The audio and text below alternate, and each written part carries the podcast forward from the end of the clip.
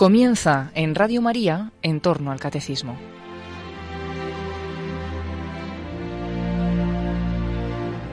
Como complemento a los temas de escatología que el padre Luis Fernando de Prada está explicando dentro de su programa sobre el catecismo de la Iglesia Católica, les vamos a ofrecer en este sábado dos cosas. En primer lugar, van a escuchar la dramatización radiofónica del fallecido padre José Ramón Vidagor llamada Estación Último Destino. Y a continuación escucharán la vida de Alexia González Barros.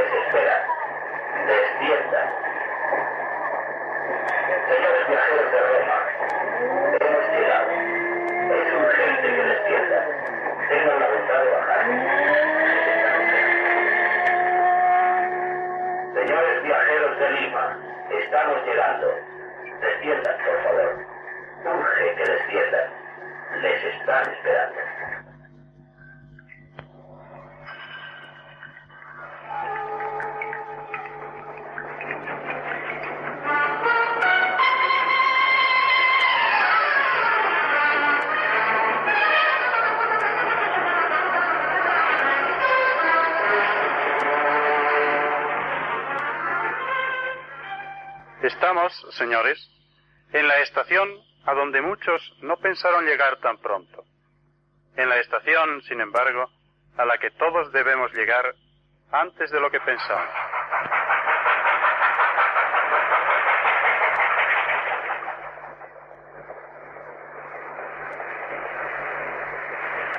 Estación último destino. Estación último destino. Señores viajeros del mundo, han llegado ustedes a la estación Último Destino. ¿Han oído bien, queridos radioyentes? Estamos en la estación Último Destino, la estación a la que todos vamos y a la que casi todos desearían llegar muy tarde, o no llegar nunca. Mi deseo es usar hoy un objetivo indiscreto para darles a los oyentes la viva impresión de lo que en esta estación pasa. Nos acercamos a la sala de espera. Es curiosa esta estación. De lejos los trenes parecían diversos, desde el rapidísimo que parecía volar hasta el tren desvencijado y asmático. Sin embargo, todos han entrado en la misma estación. Todos se han fundido en un solo tono. Aquí todo parece unificarse. No hay tampoco salas de espera diversas, salas de primera clase y salas de segunda. Se diría que todos, grandes y pequeños, pobres y ricos, hombres de negocio y hombres del campo, hombres del circo, hombres de todas las razas y de todas las clases, están fundidos. Pero no soy yo quien debe hablar hoy, ellos. Los hombres y mujeres de la estación Último Destino pasarán por nuestros micrófonos sin darse cuenta.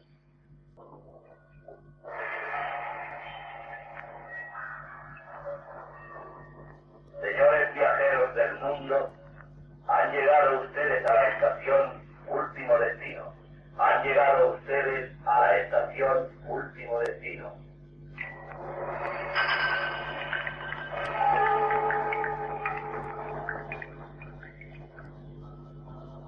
Último destino. Último destino. Pero, pero qué estúpida novedad es esta. Yo voy a Miami. Me esperan. Me esperan. Esperan a la mejor actriz del mundo. Mire, soy Raike Love, la famosa Raike. Mire cómo hablan de mí los periódicos de ayer tarde. ¿No comprende que no puedo detenerme? Es absurda esta parada, absurda, absurda.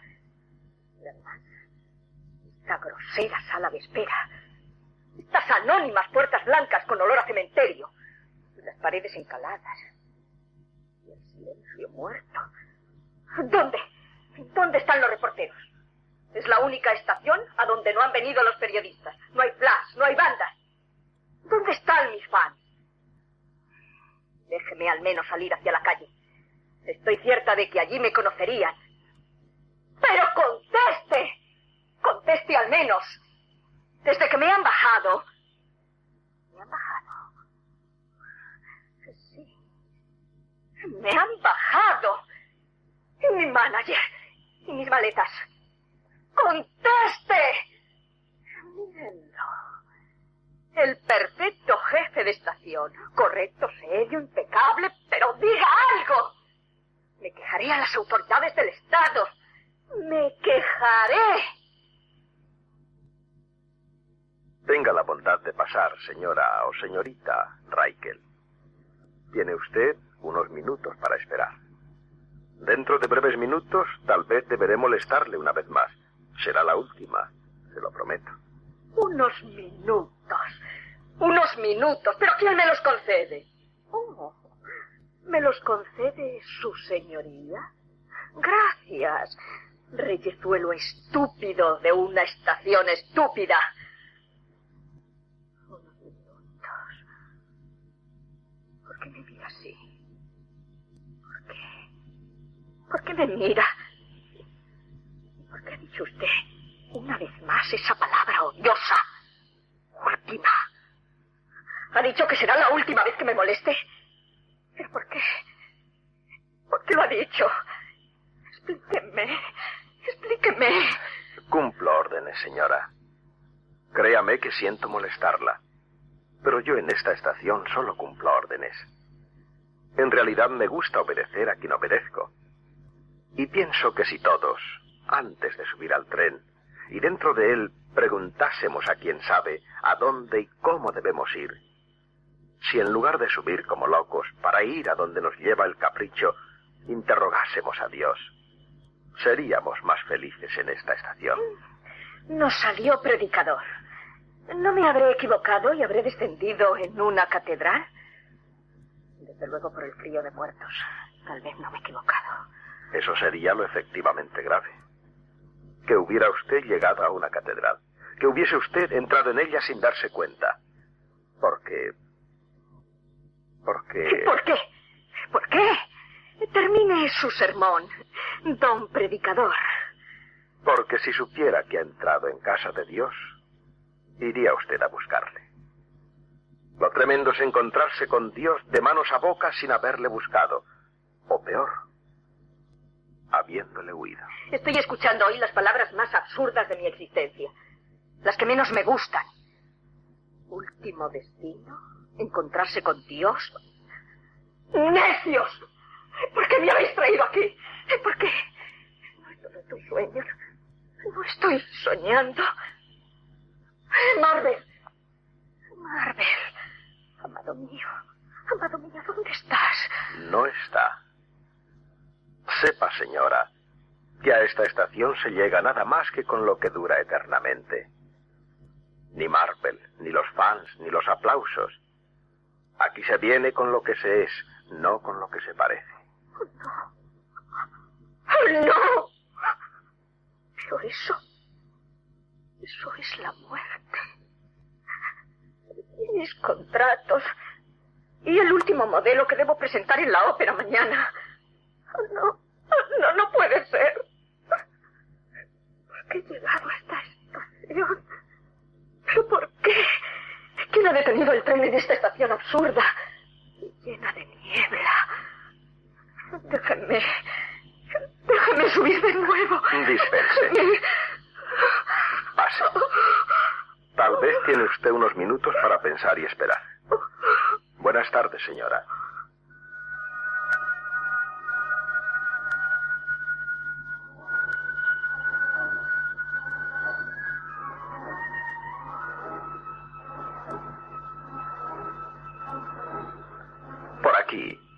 Aquí, abuelo. Eh, ¿Ya ha llegado? Eh, qué bonito va a ser esto. Lo que guardé no lo tengo. Lo que tengo lo perdí. Solo tengo lo que di. ¡Olé, olé! Ya hemos llegado. ¡Ay, qué divertido!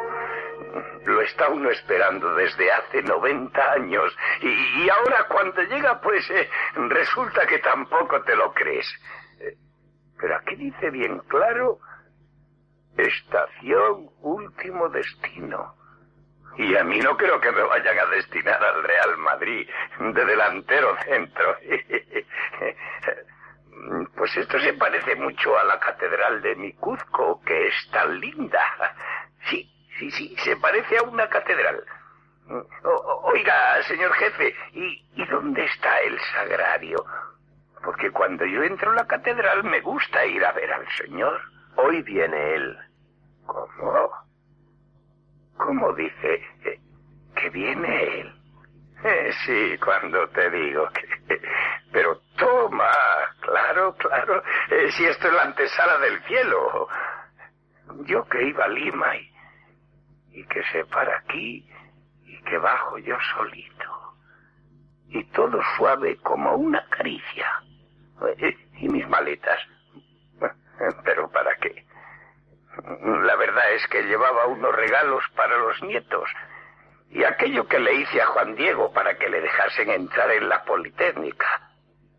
Eh, para entrar aquí en el cielo no harán falta muchas cosas, ¿verdad, jefe? Pocas, abuelo. El corazón limpio y las manos llenas. ¿Llenas? Sí, abuelo. Llenas. Como las suyas. Pero si no llevo nada en ellas. Eh, mírelas, mírelas limpias y eso sí que mi hija María es muy cuidadosa de su padrecito, pero llenas... ¿Me las deja ver? Extienda las palmas, por favor. Anda, pero es que me va a echar la buena aventura. Eh, mira tú que a la puerta del cielo y con estas supersticiones. No, abuelo, no, nada de buena aventura. Quiero leer. Sencillamente leer. Qué manos más hermosas, abuelo. No, no digas que las tienes llenas de arrugas. Eso es claro. Pero cada arruga tiene explicación. Apenas si hay una línea que no pueda explicarse. Veamos. Esta dureza... Mm, has llevado pesos que no necesitabas. Era el peso de otro el que llevabas. No, no has trabajado siempre para ti. Has hecho mucho por los demás. Hermosos callos los de tus manos, abuelo. Tú sabes lo que es trabajar para otros. Y esta suavidad. Has acariciado, abuelo. Has puesto tu beso donde anduvo la herida. Felices los misericordiosos, abuelo. ¿Y esto? ¿Qué es esto, abuelo? Hay aquí dos cosas que no sé explicar. Eh, sí, eh, esa cruz extraña que forman las dos líneas largas desde abajo arriba y, desde el este al oeste. Eh, me salieron entonces, sí, fue entonces... ¿Cuándo, abuelo? Es como una cruz redentora. Como el peso de un enorme sufrimiento cruzado por un mayor amor. ¿Cómo fue esto, abuelo? No es nada. Eh, eh, en una ocasión me pagaron mal por bien. Había dado cariño, había dado justicia, había dado mi dinero, lo di todo. Y me pagaron con traición, y me pagaron con cobardía. Fue a mis 45 años. ¿Cuánto me costó perdonar? Creí que no podría pero me acordé de Jesús. Perdónales, porque no saben lo que hacen. Y puse mi otra mejilla para que me golpeasen aún más. Y, y, me golpearon. No, no, no te asustes, ¿eh? Eh, ya ves. Ahora, en la estación última, en el umbral de la muerte, me alegro de haber perdonado. Ya decía yo que era como una cruz laureada. ¿Y esto? Esto lo he visto yo en otras manos. ¿Qué era? Ah, ya. Pero tú has rezado mucho, abuelo. Has rezado mucho. Sí, mucho. ¿Y quién puede dejar de rezar? He pedido misericordia. Todos tenemos que suplicar misericordia. Por eso tengo confianza ahora. ¿Eh? ¿Qué, es eso? Vísperas, abuelo. Las vísperas. Pase dentro, abuelo, y espere. Ya falta poco. Que van a parar al mar. Sí. Nuestras vidas son los ríos que van a parar al mar, que es el morir. Allá van los señoríos a acabarse y consumir. Allá vamos todos. ¿Qué llevamos? No sé. Pero no creo que sea lo más importante. Lo que guardé no lo tengo. Lo que tengo lo perdí. Solo tengo lo que di. ¿A usted también le han detenido aquí, abuelo? ¿Ha estado con ese antipático jefe todo estirado, todo orgulloso? Sí, sí, señora. Hemos llegado. Todos llegamos. Ya ve usted. Usted es tan joven y, y tan bonita también. Gracias por lo de bonita. Pero, ¿a dónde dice usted que llegamos? A donde la belleza se convierte en polvo, señora. Están alzando un puente para pasar al cielo si queremos. ¿Eh? ¿No oye? ¿No oye? ¿De qué habla, abuelo? ¿Usted también? ¿Qué puente es ese? Es que... Es que vamos a morir. Sí, hemos llegado, pero no, no se asuste, no, no, no, no te asustes. ¿Me dejas que te llame de tú? Ante la muerte todos somos hermanos pequeños. No te asustes, pequeña hermana mía. Vamos a encontrarnos con Jesús, nuestro amigo. ¿Amigo? ¿Quién es ese hombre? No le conozco. No le conozco. Tengo miedo, abuelo. Ay, no temas, pequeña, no temas. ¿No has hecho nada bueno en tu vida? Bueno. Bueno. He tirado la vida. He besado muchos labios mentirosos. He vendido muchas almas. He olvidado a los que sufren. He hecho gastar a los hombres el dinero que no tenían. He frustrado los hijos que pudieron ser. Y no quise que fueran porque me quitaban el tiempo y el dinero. ¿Qué he hecho de bueno? Recuerda, hija. Recuerda. ¿No llevas nada hermoso contigo? Nada de lo que ahora hace falta. Nada. He estado leyendo ese cartel con el que decoran esta sala. Y me he desesperado. Mira, mira. El reino de los cielos es de los pobres. Es de los que acarician humildemente a quien les hace daño. Es de los puros. Es de los que piensan en los demás. No. No es de los que hemos buscado solo el aplauso. No es de los que hemos zancadilleado a otros con envidias celos. No es de los que nunca hemos sabido llorar sobre el pecho de Jesucristo. No. No. No, no, no, no, para mí. No, para mí. Aún así, sí, sí es para ti. Solo te falta una cosa. Ya no hay tiempo. Sí, siempre hay tiempo mientras podamos amar. Mujercita, ¿tienes enemigos? Sí. Los tenía. Los tengo. Y, y, y no puedes perdonar. Perdonar. Perdonar. ¿Para qué? Para que puedas rezar el Padre Nuestro. Para que puedas decirle al buen Dios, perdóname como perdono. Sí, mujer. Todos en esta hora necesitamos perdón. Todos necesitamos el pan de Dios. Creo que es hora de rezar. ¿Sabes rezar? No, abuelo. Creí que eso era cosa de locos. Pero tú me das confianza. Ayúdame. Ayúdame, abuelo. Padre nuestro. Padre nuestro. Padre. Padre. Que estás en los que cielos. estás en los cielos. En los cielos. Padre. Pero mío. Mío no lo será.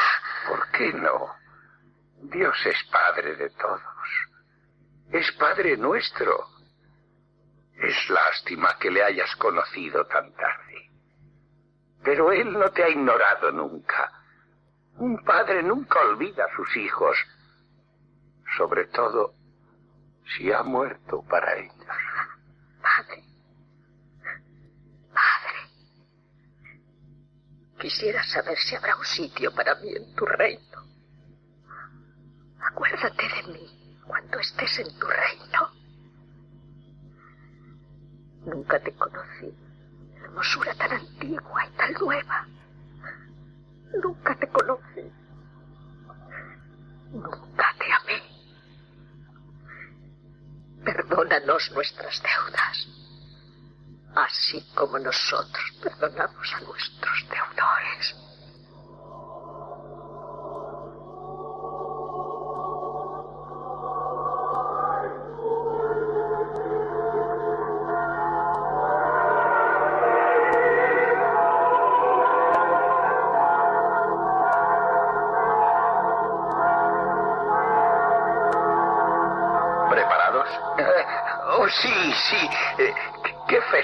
A ser siendo juzgado por el mejor de mis amigos. Ven, Señor Jesús. Ven, Señor Jesús. Usted también, señora. Yo también. Perdónanos nuestras deudas, así como nosotros perdonamos a nuestros deudores. Por esa puerta tengan la bondad. Hemos entrado por aquella. Pero por ahí ya no se vuelve. Ya no se vuelve. Usted querría volver. Sí. Sí. Y no. Quería regresar para volver a empezar. Para no venir aquí con las manos vacías. Quisiera llegar otra vez, pero con las manos llenas, como las del abuelo. Es pena. Sí, es pena. Pero no es posible ya.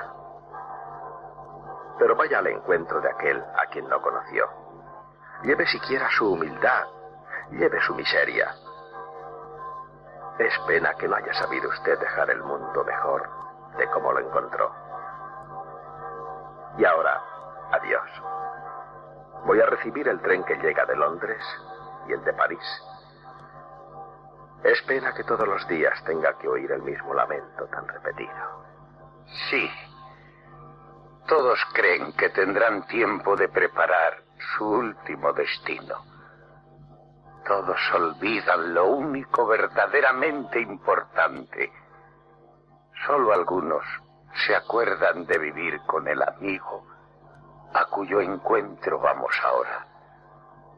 Pero unos llevamos lo de otros. Siempre convendrá que alguien sepa morir por otros. Vamos, hermanita, vamos al encuentro de Dios y recemos. Padre nuestro que estás en los cielos, santificado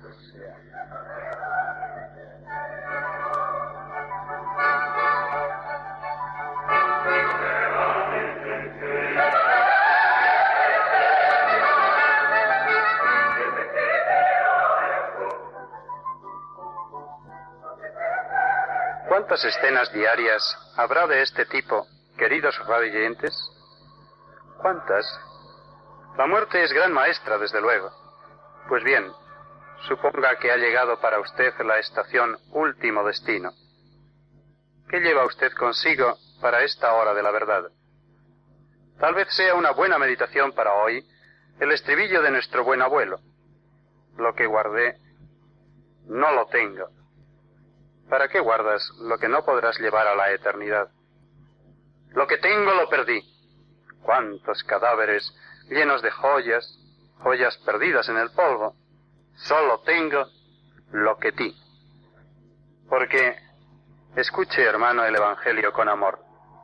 Tuve hambre y me diste de comer. Tuve sed y me diste de beber. Ven, bendito de mi Padre.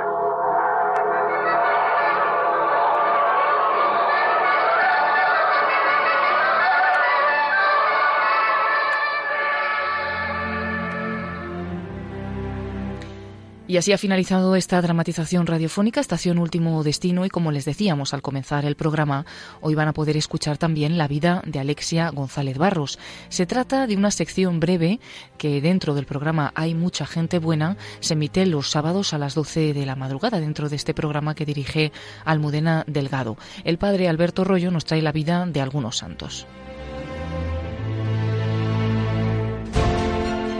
Vamos a escuchar cuando nos contó la vida de Alexia González Barros y aprovechamos para explicar a nuestros oyentes que estamos ofreciendo la posibilidad de que cada mañana en este mes de noviembre, mes pues especialmente dedicado a los santos y también a nuestros difuntos, podamos conocer un poquito mejor la vida de los santos. Para ello estamos ofreciendo esta sección de santos de andar por casa a través de WhatsApp. Para poder tener toda esta información la pueden encontrar también en la página web www.radiomaria.es y ahí les dirá la forma que tienen que hacer para poder acceder a través de su número de teléfono y de su aplicación de WhatsApp a estos grupos llamados Santos de Andar por Casa y poder recibir cada mañana la vida de un santo en el teléfono pues para escucharla a lo largo del día. Nos quedamos ahora con uno de estos Santos de Andar por Casa, Alexia González Barros.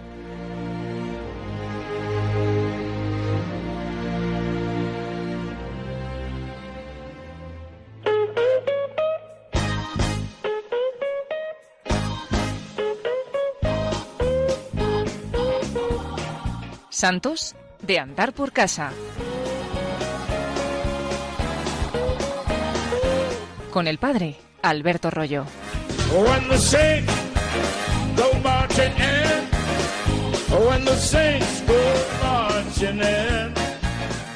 El Papa declaró la heroicidad de las virtudes de una muchacha española. Murió con 14 años. Alexia González Barros si vais por el centro de Madrid, si tenéis ocasión de daros un paseo por Madrid, no dejéis de llegar a la Plaza de Callao y detrás de la Plaza de Callao, en la plazoleta de Santa Soledad Torres Acosta, encontraréis la iglesia de San Martín. Es un templo dedicado a la adoración eucarística que es llevado por la adoración nocturna femenina, madrileña, y es muy hermoso porque está siempre abierto. Entonces es muy fácil, si quedas con alguien en el centro de Madrid, darte un paseíto y hacer una visita al Santísimo. Pues según entras en esa iglesia, atrás, a la izquierda, encontrarás la tumba de Alexia González Barros, recientemente declarada venerable. Una tumba muy discreta, pero que a la vez atrae a mucha gente que va a rezar allí. ¿Y quién era Alexia González Barros? Se ha hecho muy conocida por el decreto de la heroicidad de las virtudes, pero también se hizo muy conocida anteriormente, en años pasados, por dos medios audiovisuales. El último fue un documental muy interesante y que se pudo ver en las salas de cine de Madrid, un documental hecho queriendo ser fieles a lo que fue su vida, su testimonio y a lo que fue su muerte. Pero unos años antes, hacia el 2008, se había hecho también famosa por una película en la cual se tergiversaba su vida, una película llamada Camino, que dio mucho que hablar, en la cual un director joven español, mm, concretamente madrileño, pues interpretaba la vida de Alexia sin fe, interpretando su enfermedad, sus dolores y su muerte, que ella ofreció, como veremos, al Señor por tantas y tantas intenciones y que le hizo con tanto amor, interpretándolo sin fe. Con lo cual lo que salía era un bodrio total en el sentido que la vida de un santo, si se mira sin fe, ¿qué es lo que encontramos? No entendemos nada. Y por eso el joven director de esta película no entendió absolutamente nada de la vida de Alexia. Lo que es sobrenatural, con ojos naturales, es muy difícil de entender y la santidad es completamente sobrenatural. Por lo tanto, con ojos humanos es muy, muy difícil de entender. Y cuando se quiere hacer una película para demostrar que en esa vida de santidad todo eran apariencias y no había nada de fe, ni había nada de sobrenaturalidad, pues lo que te puede salir es una cosa bastante terrible, que es lo que pasó con esta película. Pero ya en su tiempo, aquellos que habían conocido a Alexia salieron a defender su figura. Porque ¿cuál fue la figura de Alexia González Barros? ¿Por qué el Papa la ha declarado venerable a una muchacha tan joven? Tenemos que tener en cuenta que cuando se habla de la santidad de chicos y chicas tan jóvenes, hay que adaptar un poco el concepto de santidad. La santidad de las virtudes heroicas es normalmente una larga vida de ejercicio de virtudes cristianas, una larga vida de perseverancia año tras año, hasta el final, que es el culmen de la vida. Esto es el paso de esta vida a la vida eterna. Pero claro, en el caso de chicos y chicas jóvenes, no solamente 14 años que tuvo Alexia, sino otros incluso ya beatificados y canonizados mucho más jóvenes, pues no ha habido tanto paso de los años. Entonces lo que se pide no es tanto la cantidad de años, sino la calidad de las virtudes, esto es la concentración de amor a Dios, de amor al prójimo y de vivencia cristiana que hubo en esos pocos años que la persona vivió. Y en el caso de Alexia fue así. Fijaos, Alexia había nacido en Madrid el 7 de marzo de 1971 en el seno de una familia cristiana, una familia de la espiritualidad del Opus Dei, y era la menor de siete hermanos. Desde los cuatro años de edad hasta el comienzo de su enfermedad, cursó sus estudios en el Colegio Jesús Maestro, de la Compañía de Santa Teresa de Jesús. Y entonces tenemos dos puntos fundamentales en la vida cristiana de Alexia. Por un lado, el influjo de algunos miembros de su familia, entre ellos su madre, que pertenecían al Opus Dei y por tanto la espiritualidad de San José María Escribada de Balaguer, y por otro lado la espiritualidad del Colegio de la Compañía de Santa Teresa de Jesús, como todos sabemos, fundados por San Enrique de Osó. En este colegio ella conoció a una religiosa joven que le ayudó mucho, Sor María Victoria Molins, que además fue su primera biógrafa. En este colegio ella aprendió a hacer oración mental. Nos lo dicen sus hermanos, que ella no aprendió a rezar en ningún centro del Opus Dei, sino que aprendió a rezar en su propio colegio, en el cual tenían la costumbre de hacer cada día unos minutos de oración silenciosa ante el Santísimo. Y ahí es donde ella aprendió a hacer silencio y aprendió a tener una relación personal con Jesús en la Eucaristía. Era una chica normal. Destaca uno de sus hermanos, Francisco González Barrios, que era la mejor amiga que todo el mundo quería tener. Y es que uno de los recuerdos que más le impactaron de su hermana, a Francisco, fue su fino sentido de la caridad, explica él. Es la persona que siempre estaba al lado de la persona abandonada, del que estaba solo, del que necesitaba un apoyo, del que necesitaba una ayuda, algo que corroboraron sus compañeras de clase. Yo recuerdo mm, hace años, yo era un sacerdote joven, cuando ocurrió la enfermedad de Alexia ella todavía estaba viva, como mm, conocí por cosas de la vida a una compañera de su propio colegio que estudiaba las Teresianas del Jesús Maestro. Y entonces esta muchacha decía que Alexia era conocida en todo el colegio y era conocida en el colegio como la, la niña santa, la muchacha santa. Y esto mm, se acentuó con la enfermedad que le apareció cuando tenía 13 años.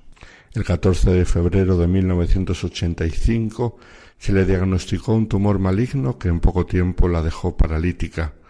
Sufrió cuatro largas operaciones y prolongado tratamiento médico durante los siguientes diez meses.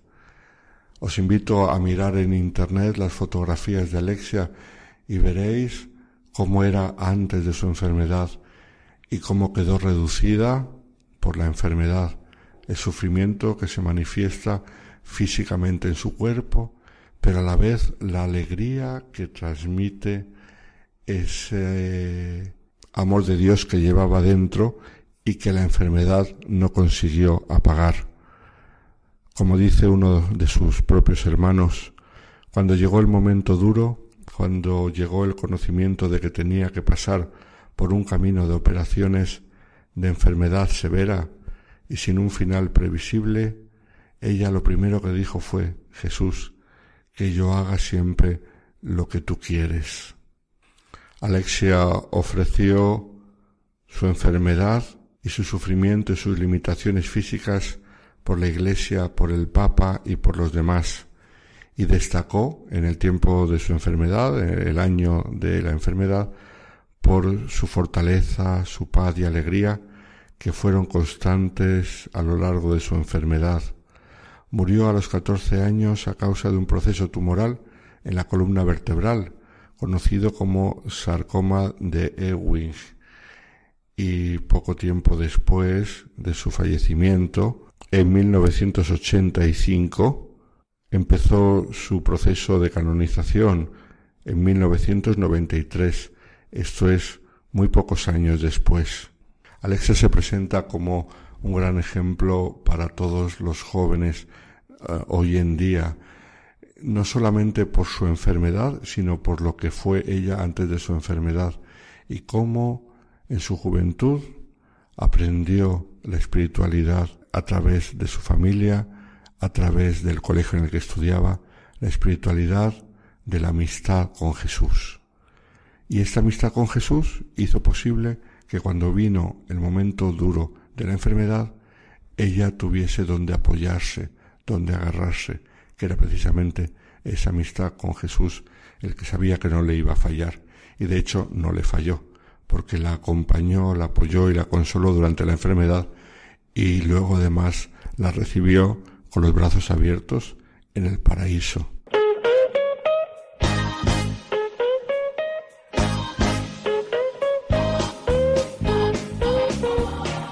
Santos de andar por casa. Con el padre Alberto Rollo.